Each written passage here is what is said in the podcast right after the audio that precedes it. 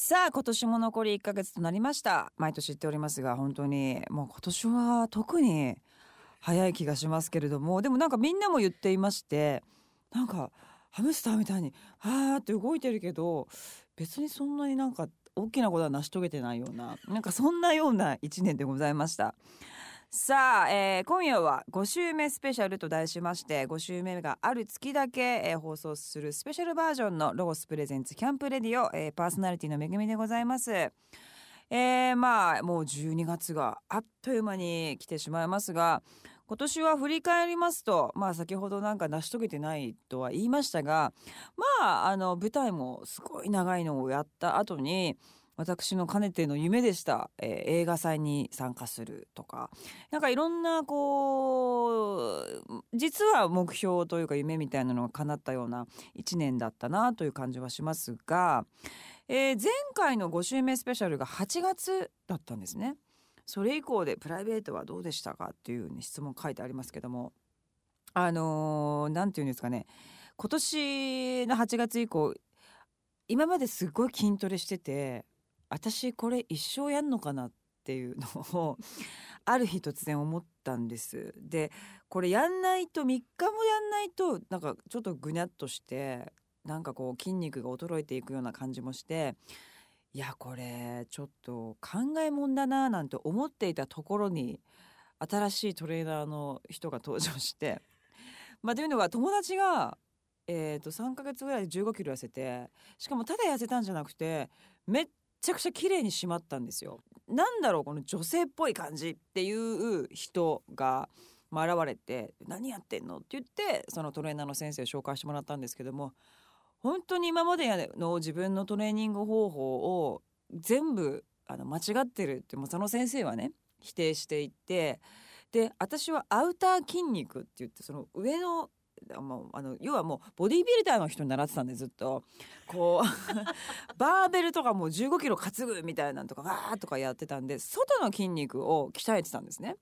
だからやっぱちょっとやんないとぐにゃーってなる。で要はコアインナーマッスルって言われてる自分の内側の本当の芯みたいなのを実はもう鍛えたことがなかったんですよ。でその先生はもうほんと子供も3人産んでもう信じられないぐらい綺麗なんですけれどもなんとトレーニングをまあ教える時は教えてるんですけれども今ほとんどやってないって言うんですよ日常生活の立ち姿勢とか呼吸の仕方だけでウエストね54センチマジの54センチででご飯ももりもり食べててでなんかまあトレーニングをその人に習いながらも普段の生活で気をつけることっていうのも同時に教えていただいたんですね。でそれが人間ってだんだんだんだん年取ってくると肋骨が開くんですって。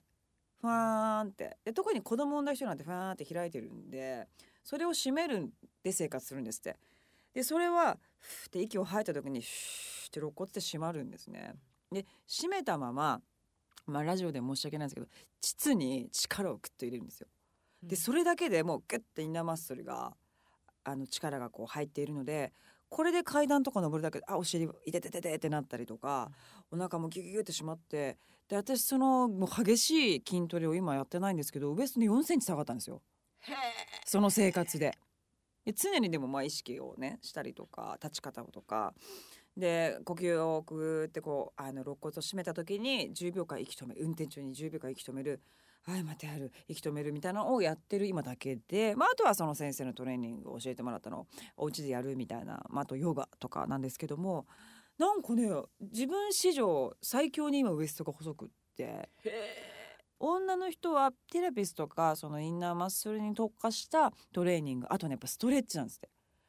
もうストレッチ太ももとかゴリゴリゴリゴリなんかロールみたいなところでやるんですよ。でそこのトレーニングって1時間ストレッチ30分トレーニングって感じなんで最初にほぐすんですけどまあストレッチするだけで本当にあの細くなる。写真撮るんです一日。始める前とストレッチ後終わった後とかってやるんですけどもやっぱ固まってるっていうのがやっぱ重みになってむくみを作って下に下がっていくっていうことなのでそれをほぐす。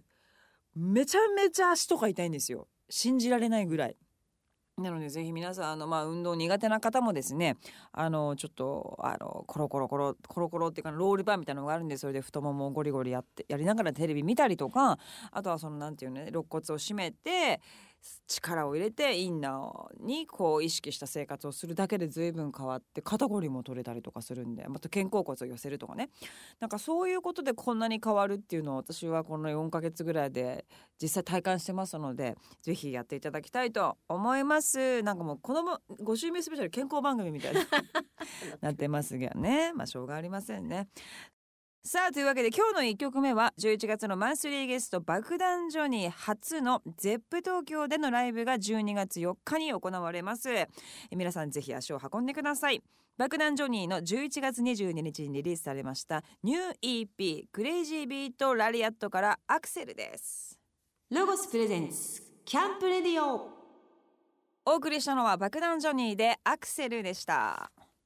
さあこの番組の5週目スペシャルでは毎回お話をしてますが、えー、私が金沢に毎回この話すいませんねなんだかねあの気使って台本に書いていただいて金沢にあります、えー、東茶屋街のカフェタモン、えー、この夏に、まあ、夏というか秋10月に1周年を迎えたんですけども、えーと、ちょっとですねあの新しい試みを、えー、していきたいなというのがありまして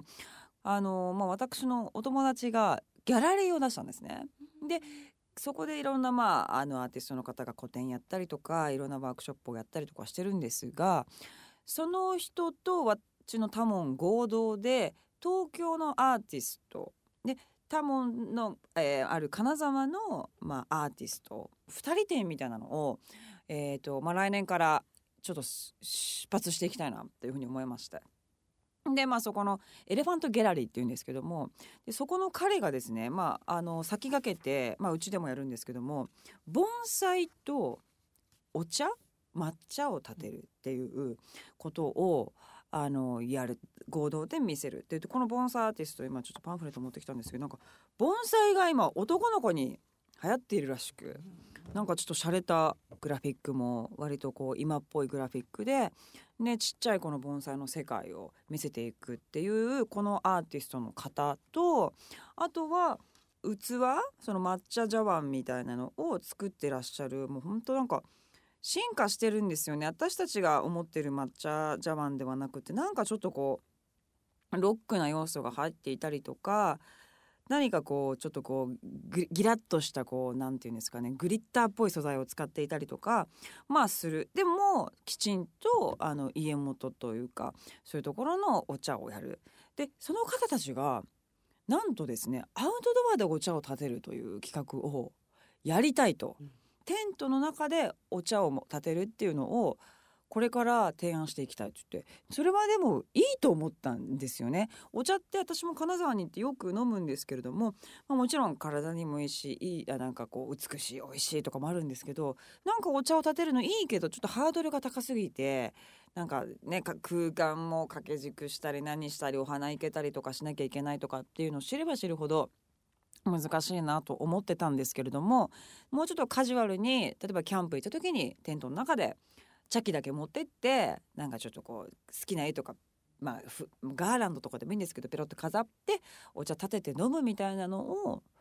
アートとして提案したいって言っていてでもそれすごくいいなと思ってあこの番組おそロゴスだと思ってちょっとあの話してみるよなんていう話なんですけどもなんかそういうちょっと合同点みたいなのをえー、これからやっていきたいなと思ってて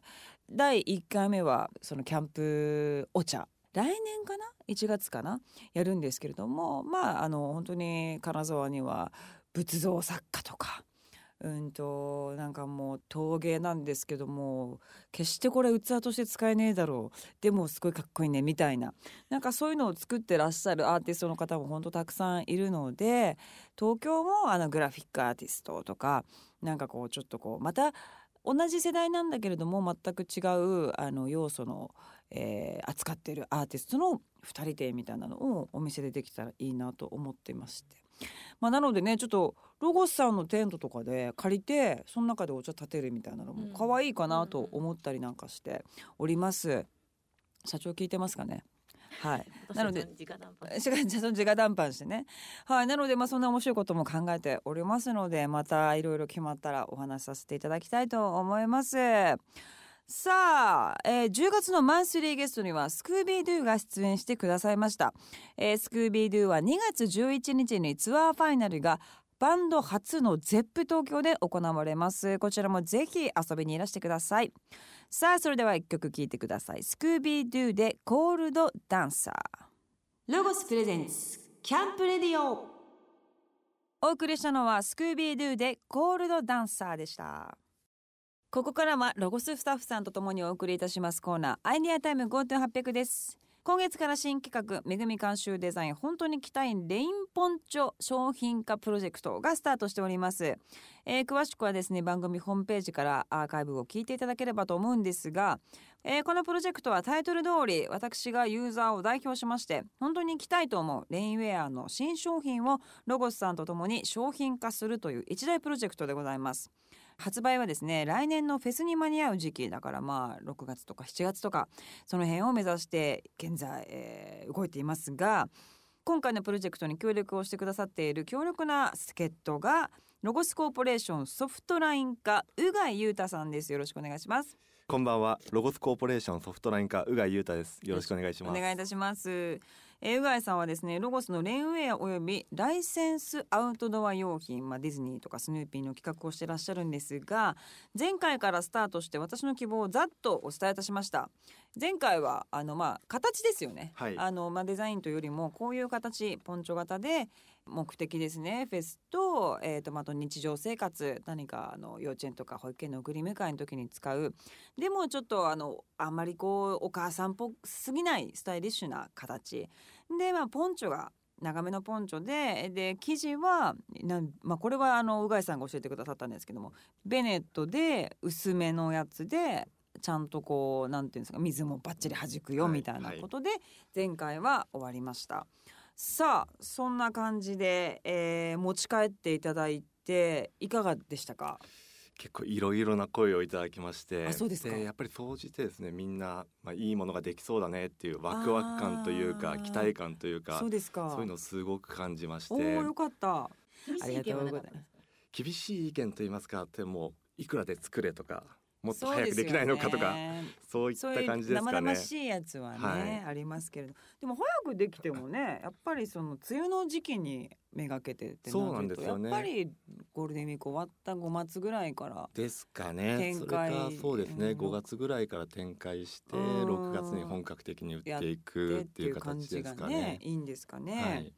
さあまあそんな感じで社内からのいろんなお声もいただいたところで今週はどんな感じでいきましょうか？今週はですねデザインを固めていきたいと思っています。はい。前回まででめぐみさんおっしゃっていたポイントとして、はい。まずフードを首元までしっかり締めたい、そうですね。それから袖から水が入るのがちょっと気になる、そうですね。あとは長めの丈にしたいという希望だったと思うんですけれども、はいそうですねでですねそこでそのおっしゃってたポイントちょっと工夫したサンプルを今回作って持ってきてますのでちょっとこれを見ながらですね仕様だったりデザインだったりっていうのを決めていければなと思ってます。でではまずこのフードのところはい。なんですけれども、あーなんか狭いですかねサンプルだと、これってこの外側のこのなんていうんですかループのところに紐が入ってる形になるんですが、こっちのサンプルだとですね内側になってる。内側にもう一個ループをつけてここに通してるんですよ。ああそれはなぜに？でこうしてあげることによってこの顔にちゃんとフィットする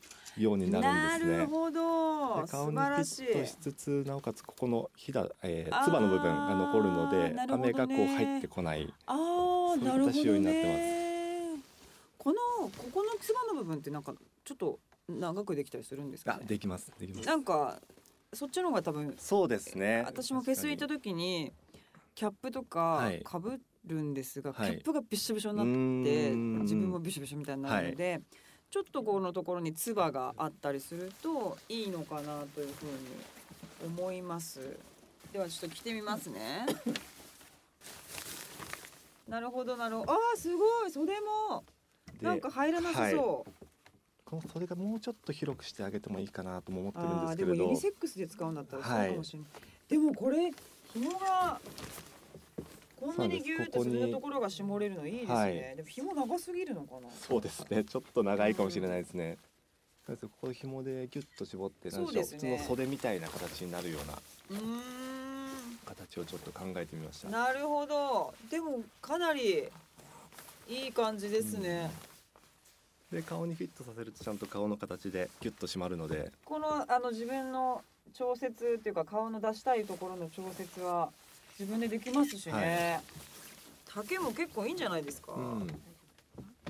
メンズもだってねユニセックスですから男性でもこれだったら大丈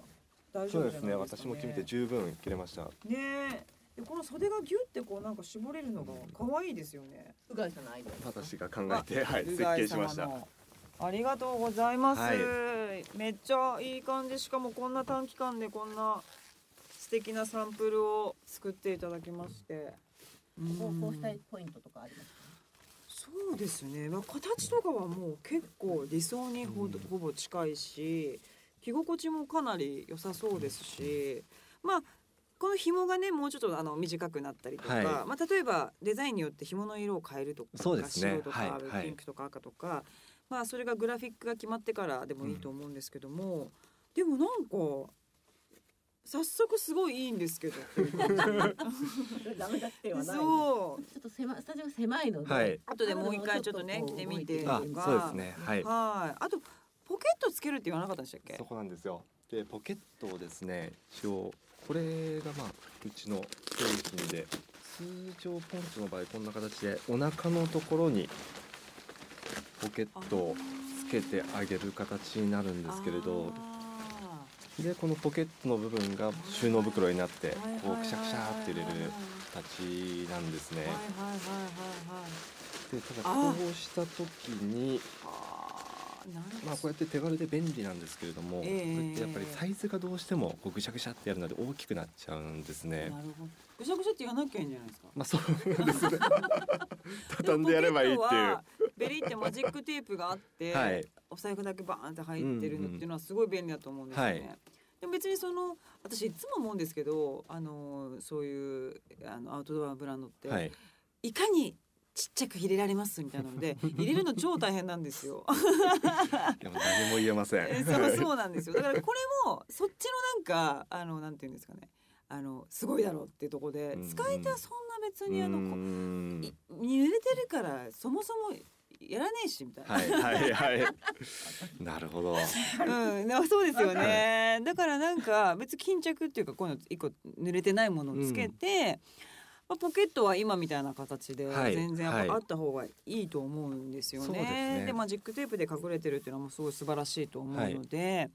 それはそれで多分つけていただいた方がはい。いい気はします。そしたらポケットもつけてあげて全く同じ仕様でいいと袋もっていう形ですね。そうの方がはいいいのかなっていうで収納袋もちょっとあの大きめで、はい。あのあ入れやすいように。そう、はい。濡れてて結構あのやしゃしゃしゃってこう乾うん乾かして丁寧にっていうタイミングとそうじゃないタイミングがはきっとあると思うので、急に晴れてきてバシャバシャってやった時に。にちっちゃくて入れにくいと結構あもうじゃあもういいやってなって結はい局リュックの中にそのまま入れちゃうってこともあるので若干大きめに、はいあの作ってもいいのかなはい。っていう、入れやすいように。そうですねはい気もいたしますがなるほど。はい。さあというわけであの動いています。動いてきてる感がはい。します。でもかなりあのサンプル見せていただいて形も素敵ですしよりまああとは細かいところを今日お話しさせていただきましたので、はい。えー進化えーしていくのを楽しみにしております。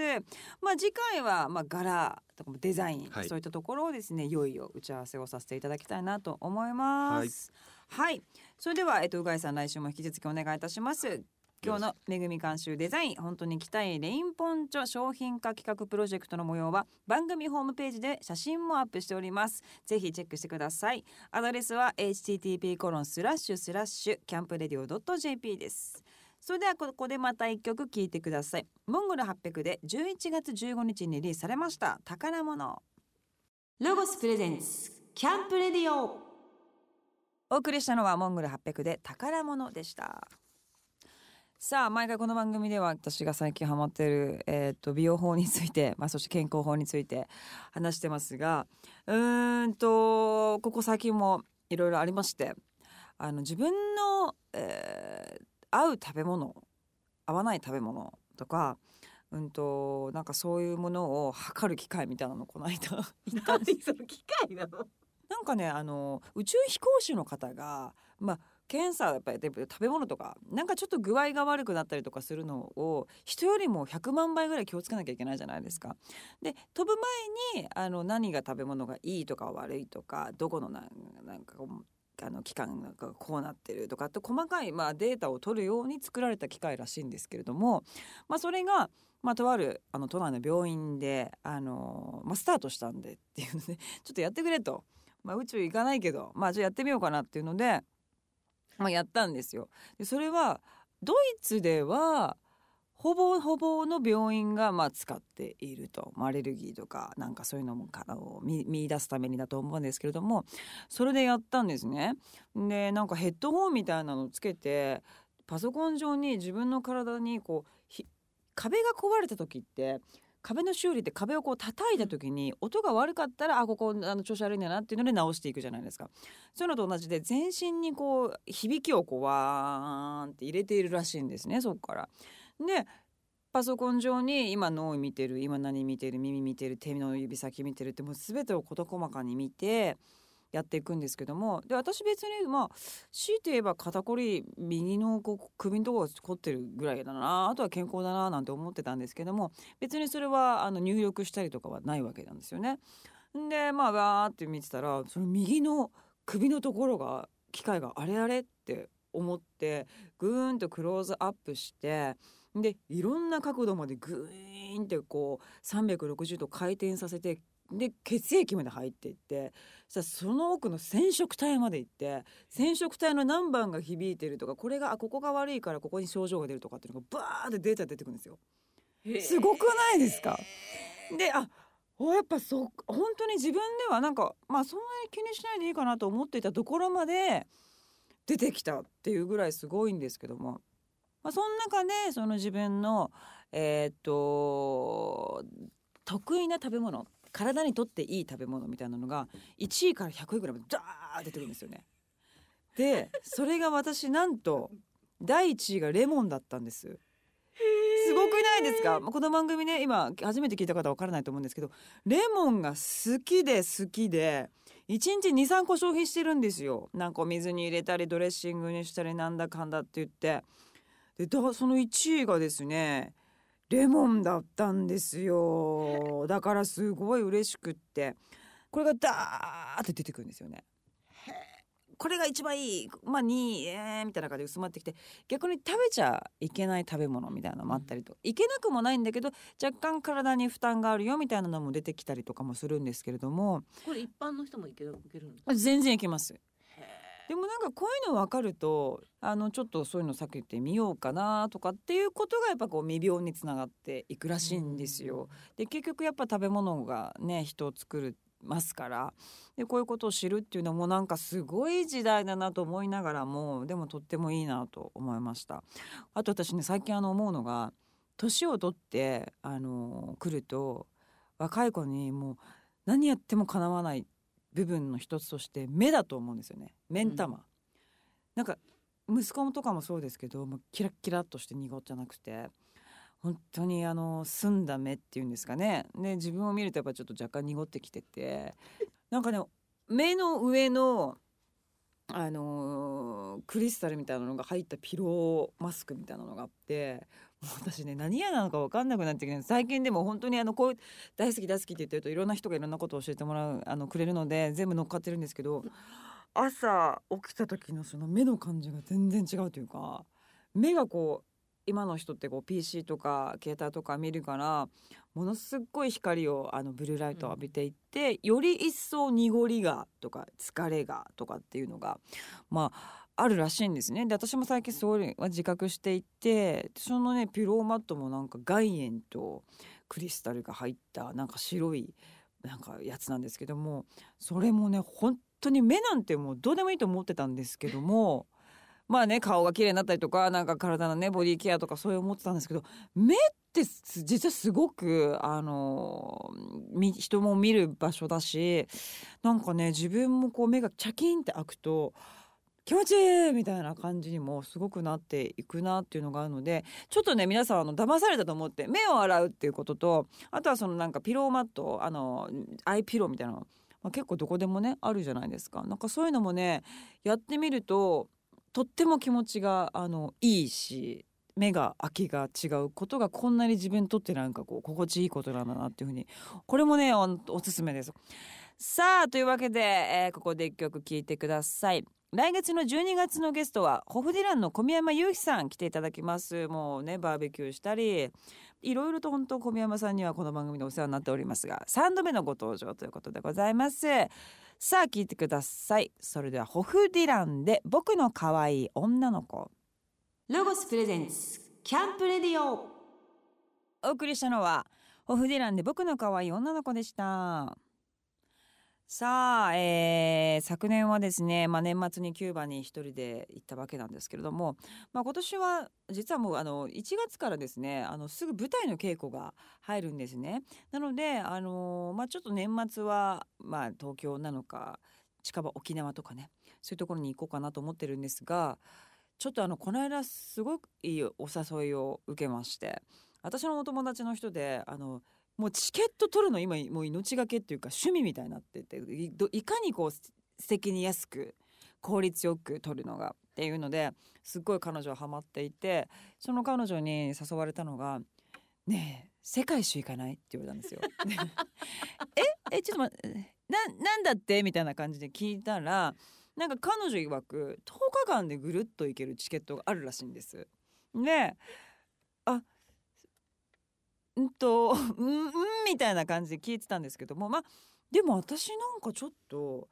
この地球にいて 全貌があらわになる感があるのかなと思ったんですよ。やっぱちょっとこう一周したあこういうことなんだこの地球はみたいなのをちょっとやってみたいかもと思いまあうん来年は無理だと思うんで、まあ、再来年ぐらい10日ぐらいでダーってちょっとその方と一緒にあの地球一周旅行をしてみようかなと思ってでもニューヨークで降りたらニューヨークでじゃあご飯食べてで次パリとか田舎とかに着いたらご飯食べて降りたらアフリカとか空いたらなんとかとか面白いなと思ってちょっとそれをね、あのぜひ実現させたいなというふうに思っております。意外と大人になってくるとまあでも結局ねなんつって仕事が入ってきちゃってで誰か友達との約束もうなんかなんか相手がキャンセルになってじゃあ一人だななんていけなくなることがやっぱ多かったりもするけどやっぱ最近は本当にあの物とか買うよりもすっごいあの満足度。なんかこうすごいとか美味しいとか楽しいとかっていうそのなんか自分満足度みたいなのがやっぱり旅行がね皆さんもそうだと思いますけど第1位なのかなっていうふうに思うのでぜひ皆さんもあの思い立ったらねもうキューバでも何でも行ったらいいんですよ本当にどんどんぜひ行ってこういうとこおすすめみたいなのがあればこの番組にもメールを送っていただければ嬉しいなと思います。